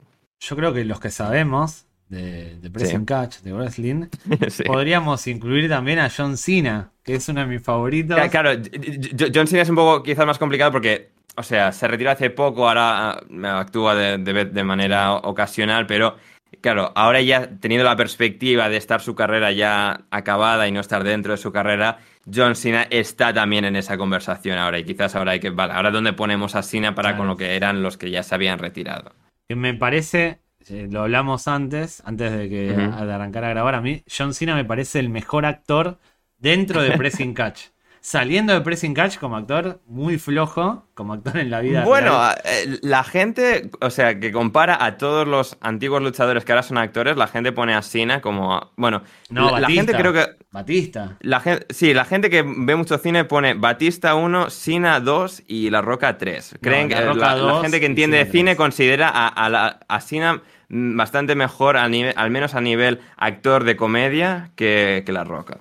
No, los que. Ahora, yo no sé de Pressing Catch, pero de cine sí. Yo, te digo lo, que es el consenso entre la gente. O sea, los comentarios que veo yo de hizo gente el Marine. John Cena hizo el Marín. Que es no, no, pero más que. No, no, pero las que hizo cuando era todavía no, sino las que está haciendo ahora. O sea, las que el Marine y todo eso y tal, sino se le juzga más con las comedias, sobre todo, que está realizando en estos últimos bueno, quiero que la gente acomode en los comentarios de donde sea la plataforma que están viendo a estos tres. Sí, sí. Eh, Pueden comentar en iVoox, en Spotify o en, en, YouTube, que comenten. Bueno, John Cena, The Rock y Batista. Que me los acomoden son esos tres, ¿no? Los que dijimos que me los acomoden. Sí, sí, son, esos tres. Luego hay muchos que han, hecho alguna cosilla y tal, pero de hacer películas de manera recurrente y ser ya como actores a tiempo completo, entre comillas, eh, que, la gente acomode esos tres, sí. Bien, y para ir cerrando, yo quiero que me digas cuál es tu favorito.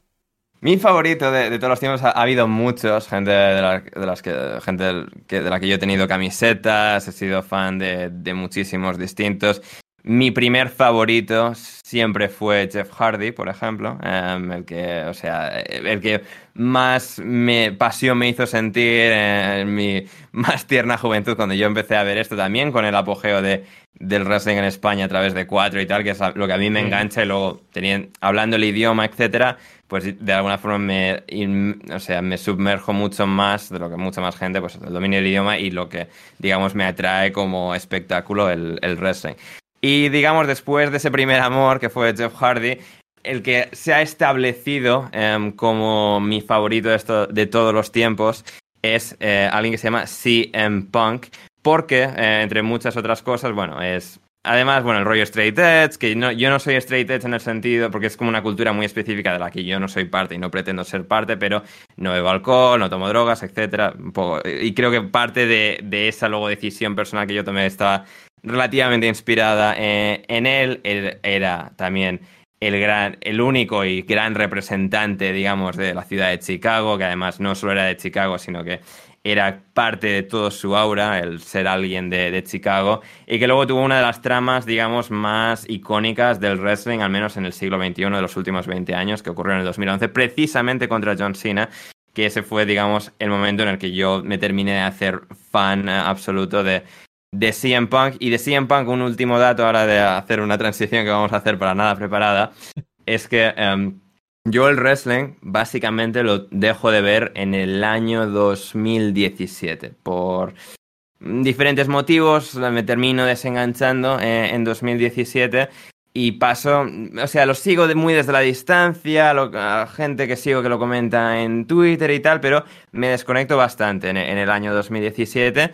y estoy fuera y dejo de verlo realmente hasta el año 2021 que es el año eh, 2021 en el que CM Punk regresa al wrestling em, tras siete años fuera, porque CM Punk se dejó el wrestling, se, retiró de manera bruta a principios de 2014 y es con su regreso al wrestling, no WWE, sino la otra compañía, a e, e, no, a AEW, a AEW, em, es con su regreso con, con lo que yo termino de reengancharme al wrestling, con lo que, o sea, su día de regreso es el primer programa que yo veo, en el que esto tengo que verlo y a partir de ahí me he vuelto a enganchar y lo, he visto prácticamente todas las semanas desde que volvió en, agosto de 2021 y por eso, y a pesar de que es un personaje bastante complicado y del que yo mismo tengo sentimientos encontrados, eh, es la persona que de alguna forma me hizo volver al wrestling y es eh, en ese sentido mi, favorito de, todos los tiempos. Los que consumen eh, Pressing Catch ¿Ven las dos competencias? ¿O suelen decir, no, yo veo esta, la otra no me, no me interesa?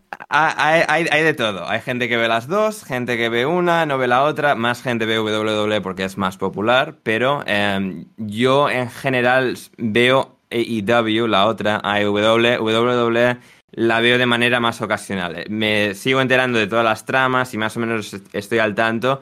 Pero el programa semanal, el que veo, eh, siempre es el de, el de la otra compañía. Ok, ok. Eh, de CM Punk, ahora vamos a hacer una transición. Yo quiero decir que en su trama entre 2009 y 2011 se convirtió en una especie de pastor evangélico sobre el Straight Age. De hecho, llegaba. Eh, eh, ocurrió sobre todo en el año 2010. Ese fue, Fueron unos meses durante el 2010 en el que realmente fueron a tope y de alguna forma luego levantaron el pie del acelerador y perdió bastante fuelle, pero tuvo unos meses. Es que era muy exagerado. El tipo no, era muy exagerado. Mencionaba luchadores, decía, tal luchador es drogadicto. es terrible, o sea, es muy... Incluso para ser 2010, que era fue antes de la esta cultura woke y demás que ahora woke que ahora está, era como muy fuerte escuchar a un luchador acusar a otro con el dedo de drogadicto. Era, pará, pará, pará un poco, pará. No, e, e, exacto, exacto. No, él lo llevó, o sea, él lo interiorizó mucho y lo Iba reclutando gente, además. Iba, vengan, vengan conmigo. Exacto, acaba teniendo tres eh, reclutas durante aquellos meses y de hecho él, eh, reflexionando sobre aquella época, o sea, habla sobre lo orgulloso que estaba de lo que consiguieron en el sentido de las reacciones que evocaban en el público, que no sé, en algún show que hicieron, que no televisado en el sur o algo así del país, les estaban llamando satánicos, no sé qué, y él estaba como, mira, lo hemos conseguido, esta gente está reaccionando a nosotros, o sea, de manera, o sea, total y absoluta, y él está... Yo sigo diciendo, si escuchan esto y no tienen ganas de buscar CM Punk y ver cosas de CM Camp, no entendieron nada. Porque son. Yo escuchándolo, sin haberlo. Apenas escuché un poquito de eso, dije, tengo que buscar quién es CM Punk. Y empecé a verlo y dije, esto es buenísimo. Y ver así esos videos que hay en YouTube, cientos, con las tramas y explicaciones, es maravilloso. Exacto. Háganlo. Sí, sí, porque CM Punk, o sea, tenía bastante capacidad atlética, bastante repertorio de movimientos, pero sobre todo era muy bueno con el micrófono y el, desarrollo del personaje es una de esas cosas que más te terminan de, atraer y atrapar. Y era bilardista, era muy bilardista. Muy bilardista porque siempre sacaba una, un as de la manga, era espectacular que siempre tenía... Y eso me gusta de CM Punk. Dicho esto, cuando se retira CM Punk, no tiene mejor idea que meterse ahora sí lo voy a decir bien, en la MMA. No, en la UFC. Que no es lo mismo que MMA, ¿no? No, no, eh, lo es, lo es. Sí, sí. Ah, lo, tenías bien. Lo tenías bien, sí, sí. David sabía lo que estaba diciendo. Se mete en la UFC. Y acá es. No, no, no, es que se, no es que se mete en combates amateurs, regionales, con, contra cualquiera, no, no. Va a las ligas mayores. No hace lo que hace el personaje de Mickey Rourke en El Luchador, aquella mítica película que el tipo deambula por compañías amateurs. No, este tipo se mete en la UFC, no en boxeo, en la UFC. Digo no en boxeo porque, obviamente, para eh, formar parte de la, del pressing catch, tienes que tener cierta habilidad para eh, algún tipo de arte cierta habilidad atlética, pero, es pero el pressing catch funciona más como esto, habilidad actoral, porque entra, cual, entra Logan Paul, por ejemplo, que no... Exacto. Que bueno, vale, tiene una exhibición con Mayweather, pero no es un combate de boxeo real. Y luego, pues esto, puede entrar Logan Paul, tiene mucha capacidad atlética, es un gran personaje y esto puedes meter a un actor a, digamos, eh, a un, combate. David Arquette, por ejemplo, en los 90 despertó mucha controversia cuando le pusieron el título de campeón mundial a David Arquette, por ejemplo. No hablamos, en no WCW. hablamos de él, no busqué nada de él, pero conozco la historia de David Arquette porque, bueno, el marido de Courtney Cox. Otro, día. Otro día. hablaremos de eso, pero claro. por eso el wrestling, sí, tiene componentes de deporte, recrean un deporte, pero tiene al final muchas similaridades, perdón, similaridades con la con lo que es el la de lucha grecorromana y también con la. No, no, en lucha grecorromana, pero eso, la forma en la que funciona, pues puede entrar alguien y no es una competición real, así que eh, tiene ese componente más de actor, como puedes meter a alguien famoso en una película. Claro, si en Punk hace lo contrario, lo inverso, de vas a lo que, bueno, sí necesita de una gran capacidad atlética, pero que la tenía, vas a que te partan, la, que te partan la cara con todo. Exactamente. Yo a, lo que voy es que si él tiene una habilidad para parecer que lucha, o sea, sabe hacer una llave, ese tipo de cosas la sabe. tienes que tener es una resistencia para encajar los golpes que encajas, que no son golpes a toda fuerza, pero bueno, tienes que saber caer, saber encajar, etcétera. Es otro, es otro mundo. Es otro mundo. Encajar un, un puñetazo de, con la potencia al máximo. Claro, yo lo comparé con el boxeo porque de última en el boxeo te tienes que cuidar de la cintura para arriba, son golpes, guantes. Es, es, más focalizado. En esto te, que te pueden reventar de mil maneras. ¿Y qué pasa cuando hace el primer combate? Porque compitió, hizo dos peleas. ¿Qué pasó en el primero? Dos peleas. En la primera, pues bueno, le ponen contra alguien en teoría de su mismo nivel, era mucho más joven, porque claro, CM Punk no solo entra a esto sin tener experiencia y le meten en las ligas mayores en virtud del gran nombre que tiene. Eh, eh, entra a esto con más de 30 años, creo que igual debuta con 34 años. No, no, 35, 35 años creo. Y... Sí, 34, 35, igual 36 es cuando... Sí, eh, y tarda dos años en esa primera pelea. O sea, lo anuncian y el tipo está dos años entrenando para pelear. Sí, lo anuncian en, en, diciembre de 2014, me acuerdo, porque es entonces cuando yo empecé a ver MMA, por, gracias a, la llegada de este. Nació en el 78. O sea, tenía 36 sí, años. claro, con 36. Y él, lo anuncian en 2014, yo a partir de su anuncio empiezo a ver MMA porque siempre había escuchado pero nunca había llegado a ver y es como eso es como una excusa, mira, voy a ver qué tal. Y luego, claro, él debuta cuando yo ya llevaba pues, casi dos años viéndolo Claro, le ponen contra alguien de su mismo nivel, pero era muchísimo más joven. Ya tenía como ocho peleas amateurs. Él tenía absolutamente cero. O sea, ni profesionales, ni amateurs, ni nada. Tenía cero el otro tenía ocho amateurs. Y claro, es como, bueno, el otro como tiene capacidad atlética, como está entrenando con los mejores y no sé qué, porque él va, digamos, a un campo de entrenamiento, un gimnasio de entrenamiento de élite dentro de, dentro de las artes marciales mixtas. Pero claro, pues llega contra alguien mucho más joven, alguien que lleva haciendo esto mucho más tiempo, o sea, y le revienta, o sea, le revienta en dos minutos. Fue, o sea, una absoluta destrucción. Búsquenlo en YouTube, dos minutos dura. buscad CM Punk contra Mickey Gall. Contra Mickey Gall en UFC CM Punk son dos peleas. Tiene él, o sea, con él es solo una y luego CM Punk tiene una segunda dos años más tarde. él dice, él dice, bueno, ya sé lo que es que me peguen, vamos de nuevo. Vamos de nuevo. Sí, Dos vamos de nuevo contra alguien bastante peor, alguien, o sea, alguien bastante peor contra el que se enfrentó la primera vez, en plan de, vale, este al menos no le va a matar, pero sigue siendo alguien con más experiencia que él, alguien con más habilidad, y bueno, pues después de tres asaltos, completa los tres asaltos, pero por decisión unánime pierde el combate, porque el otro es simplemente mejor, simplemente, pues es que es muy, es imposible, prácticamente imposible, teniendo cero experiencia de combatiente, debutar ahí con 36 años y tener éxito. Es que es prácticamente imposible. La última la hace con 39 o 40, si no me equivoco, y la cara le queda totalmente destrozada. Aunque, como dijo Ander. Bueno, la cara le queda destrozada sobre todo en la primera. Que es donde le. No, y en la, busca, de busca de la segunda. No, en la, en, la, segunda un poco también. No sé, donde, donde sí que hay. En la, en la segunda estás ahí 15 minutos, tres asaltos de 5.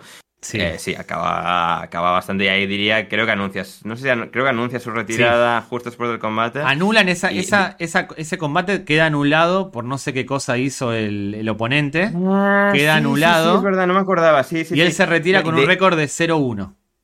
Es verdad, sí, bueno, claro, de 0, 1 y 1, o sea, 0 una derrota y un no contest. Un Exactamente. Combate, sí, Ahora. termina de manera oficial. Yo, yo estuve cerca, yo estuve tentado porque el, primero ocurre en Cleveland, pero el segundo ocurre en Chicago. Yo estuve tentado de, de ir, al final no fui, porque tenía cosas. Tuviese salpicado su sangre. Hubieses tenido alguna gota de 100 punk en la cara. Seguramente. Hay que decir, y acá yo me saco el sombrero, primero, los huevos que tuvo de pasar de pressing catch a meterse en lo que para mí es eh, la competencia más dura de todas, que es la UFC o MMA.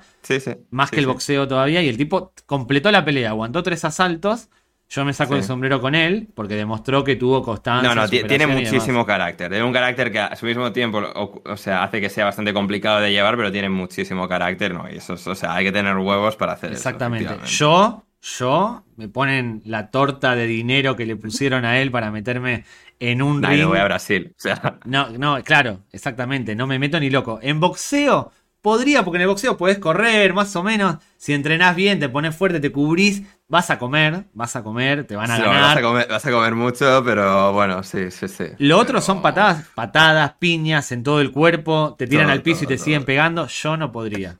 Yo no podría. Prefiero contar historias de gente que lo hace y alabarlo que meterme en el ring. O sea, hay los guerreros y nosotros somos los que sobrevivimos y contamos luego la historia de cómo los guerreros murieron. Nosotros estábamos ahí somos más detrás de un arbusto.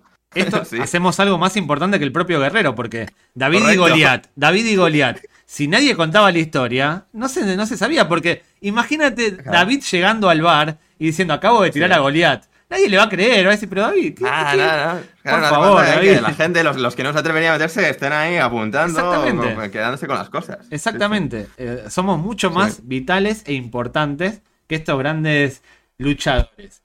Y dicho esto, llevamos una hora y media de episodio, pero creo, creo, estoy en condiciones de decir que es el mejor episodio de todos los que ya hemos hecho. Creo que es con el que eh, más me divertí. Eh, sí, estoy, estoy, de acuerdo porque es el más absurdo, ridículo, divertido. Sí, sí, sí, sí. Es, parte del, tema en sí. Sí, sí. No, yo ha sido el que mejor me lo. O sea, habiendo disfrutado de todos y cada uno de ellos, este es el que ha destacado por encima de los demás. Y, creo que va a quedar como, como manual de eh, pressing catch para dummies. Creo que yo creo que cumple el cometido de explicar un poco cómo funciona el que para mí, vuelvo a lo mismo, y creo que en comentarios mm. digan, es el deporte más norteamericano que existe. Es la mejor representación del pueblo americano. Mm, sí, sí, sí. Y curiosamente ocurre también como con el béisbol, que el segundo país en el que más popular es es Japón. O sea, digamos, el, el único otro país en el que hay una, una gran compañía, digamos, es Japón. Y ahí también hay mucha dinámica entre un país y otro, etcétera. Haremos más cosas porque, bueno, yo, o sea, tengo mucha información absurda en la cabeza sobre conocimiento sobre wrestling. David va a tener bastante más conocimiento cuando lleguemos. Ya lo tengo. otro programa. Ya, empieza a tenerlo. Hoy tiré datos que no sabías. Tiré datos que no sabías. Sí, sí, sí, sí. Efectivamente, por eso. O sea, David ahora va, va a empaparse de mil cosas, va a sumergirse ahí. Y, eso va, a ser, va a ser divertido, va a ser muy divertido. ¿Dónde nos pueden seguir y qué tienen que hacer, Ander? Efectivamente, nos pueden escuchar eh, o ver, nos pueden ver en YouTube, que donde si nos habéis visto, nos habéis visto en YouTube, suscribíos, darle a la campanita, like, comentario, todas esas cosas ahí con las que podéis interactuar con el vídeo para que el vídeo eh, suba en los diferentes algoritmos. En Spotify si nos escucháis también, eh, escuchadlo, compartidlo, en iVoox, comentario, bueno, de, de, hecho creo que ahora la gente puede comentar tanto en Spotify como en, como en iVoox y eso, comentad, compartidlo y luego en redes sociales nos podéis seguir en arroba en Twitter, Instagram y, TikTok por, ahora, en nuestras cuentas personales, en twitch.tv barra Ronaldinhos, en alineación indebida si queréis Premier conmigo. Y eso, todos los links de, todo en, la descripción. Eh, venid a nosotros y consumid más de Ander Iturralde y de David Mosquera. Y comenten, comenten, dennos una devolución de lo que les parece cada episodio porque nos sirve para mejorar, para crecer, dennos sugerencias. Todo lo, todo lo, que queráis. Cosas queréis ver. La gente, hubo gente en los primeros episodios, haced algo de wrestling. Y aquí hemos hecho algo de wrestling. Hubo varios, espero que les haya gustado, que comenten si les ha gustado. Y eso, todo lo que hayáis eh, apreciado este episodio, no, no os haya gustado, lo que sea, comentadlo. Y que estaremos, David y yo por ahí eh, interactuando con, con vosotros y estaremos de, de, vuelta pronto. Así que hasta, hasta entonces. Mientras tanto, David, gracias. A ti, Ander. Y, y, nada, eso. Él es David, yo soy Ander y volvemos próximamente con un nuevo y fantástico episodio, me atrevería a decir, de Passport Gringos.